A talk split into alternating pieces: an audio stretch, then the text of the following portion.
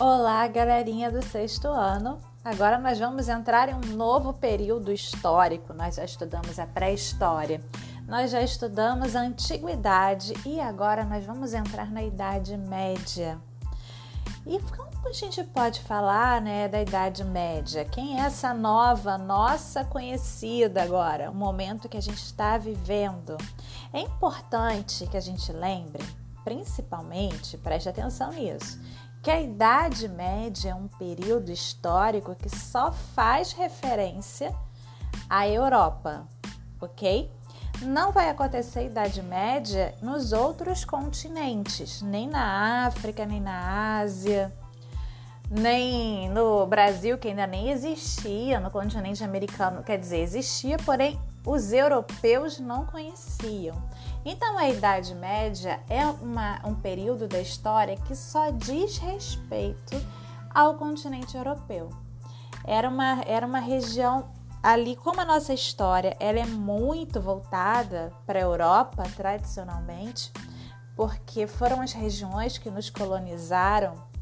Então, a gente vê a história de uma forma que a gente chama de eurocêntrica. Então, eurocêntrico quer dizer que a Europa está no meio. Então, para as nossas datações históricas, para os nossos estudos de história, infelizmente, porque existe história em outros lugares também, é, os livros didáticos, as escolas ainda preferem adotar esse, essa forma de ver a história, né? Como a Europa no centro de todos os acontecimentos.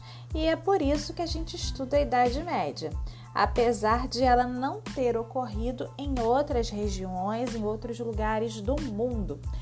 É importante que a gente pense que nesse período da Idade Média, na Europa, as pessoas não tinham conhecimento de outras regiões, era tudo muito distante, né? Eles não conheciam o continente americano, não conheciam o continente africano todo, não conheciam a Ásia, não conheciam a Oceania. Então as coisas eram muito localizadas, né? A referência que esse homem europeu tinha do mundo era muito limitada. E, e também as distâncias eram muito grandes, né? já que não existiam embarcações que fossem rápidas não, e seguras para se navegar em oceanos, não se existia um transporte de massa, né? um transporte rápido, o máximo que se podia usar era um cavalo, né? uma carruagem, uma carroça. Então, é, o conhecimento entre essas regiões, entre o continente europeu e os demais, era muito limitado. E é por isso que eles ficaram durante mil anos nesse período que nós vamos estudar agora, chamado Idade Média. A Idade Média ela vai ser dividida de acordo com acontecimentos políticos. Acontecimentos políticos vão dar a divisão da Idade Média. Então, qual é o primeiro acontecimento político que, faz, que é o marco do início da Idade Média? É a queda do Império Romano do Ocidente. No século V, nós já vimos isso quando nós estudamos Império Romano. Então, o Império Romano do Ocidente, Roma, ela acaba no século V quando o último imperador ele é deposto, ele é retirado do trono à força por um bárbaro, por um líder de um dos povos bárbaros, de um dos povos germânicos que invadiram ali a antiga Roma ocidental. A gente lembra também, nós já vimos em história lá de Roma, na antiguidade, que o Império Romano ele se dividiu em dois no final, né? Tinha o Império Romano do Ocidente, com capital em Roma, e tinha também o Império Romano do Oriente, com capital em Constantinopla, atualmente Turquia. Então, o Império Romano do Ocidente cai, ele acaba e aí dá início à Idade Média. Porém, o Império Romano do Oriente continua existindo muito bem, obrigado, né? Até mais ou menos até o ano de 1453, quando os turcos otomanos, ou seja, povos islâmicos, vão invadir Constantinopla e derrotar o último imperador romano do Oriente. E essa vai ser a data do fim da Idade Média. Então, a Idade Média ela começa com o fim do Império Romano do Ocidente em 476 e ela termina com o fim do Império Romano lá do Oriente, no século XV, no ano de 1453. É um período aí de mil anos, aproximadamente. Outra coisa que vai também ajudar, que vai ser utilizada como marco né, do fim da Idade Média, é quando os europeus conseguem chegar então é, chegar aos novos continentes, chegar à América e fazer as grandes navegações. Bom, então a gente já viu que esse período foi de mil anos.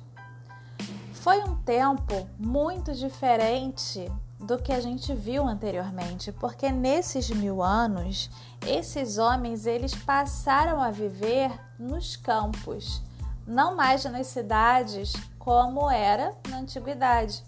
Então as cidades elas são abandonadas na época das invasões bárbaras, nós vimos nas aulas anteriores quando falávamos de Roma, e as pessoas foram para os campos em busca de proteção, lembra? E durante toda essa Idade Média, a maioria das pessoas vão viver no campo, né? Sob a proteção de um senhor que possui um castelo, aqueles castelos que vocês veem em filmes, né? Eles surgem nesse período da Idade Média. E aí elas vivem ali em volta do castelo. Eles vivem numa situação rural. A sociedade, por isso mesmo, ela é muito diferente daquela sociedade que nós aprendemos no Império Romano, que nós vimos que existia também na Grécia, que nós vimos também que existia no Egito, que era uma sociedade assim urbana, em que as pessoas viviam né, nas cidades, que tinham um comércio que era muito importante, era era o que financiava muitas vezes o país. Nas outras civilizações da antiguidade também, vamos lembrar, é, além do comércio, existia muita transação entre os povos, né? existia moeda, a vida urbana era muito importante. E existia a ciência, nós vimos os grandes avanços científicos de cada uma dessas civilizações. Na Idade Média, a ciência ela meio que morre, ela fica apagada por mil anos, porque é um período aonde ele é marcado muito pela influência da Igreja Católica, que daquela época era a única instituição que sobreviveu da antiga Roma. E ela quis manter o poder junto a ela manter o poder sobre essa nova sociedade, essa sociedade da Idade Média. E para isso ela fez uma série de proibições, limitando muito o estudo científico, o estudo do corpo humano, o estudo médico, e foi um período de grande misticismo em que as pessoas acreditavam em coisas mágicas, elas deixaram de acreditar na ciência abandonaram a ciência e passaram a viver de uma forma mística, aonde nada era comprovado cientificamente, e se fosse comprovado cientificamente, se existisse algum cientista, ele provavelmente seria acusado de bruxaria, porque o grande poder né, era a Igreja Católica daquele período, que era extremamente fechada, extremamente hierarquizada e ela dominava o pensamento das pessoas na Idade Média. Ela não queria concorrência com a ciência. Então, por todas essas características que eu falei para vocês, muitos dos estudiosos sobre a história, muitos historiadores, acabam chamando esse período da Idade Média como Idade das Trevas, porque as pessoas viviam numa escuridão de conhecimento. Era muito precário. Eles acreditavam que o mundo medieval tinha soterrado o conhecimento produzido pelos gregos e romanos. De uma certa forma, sim.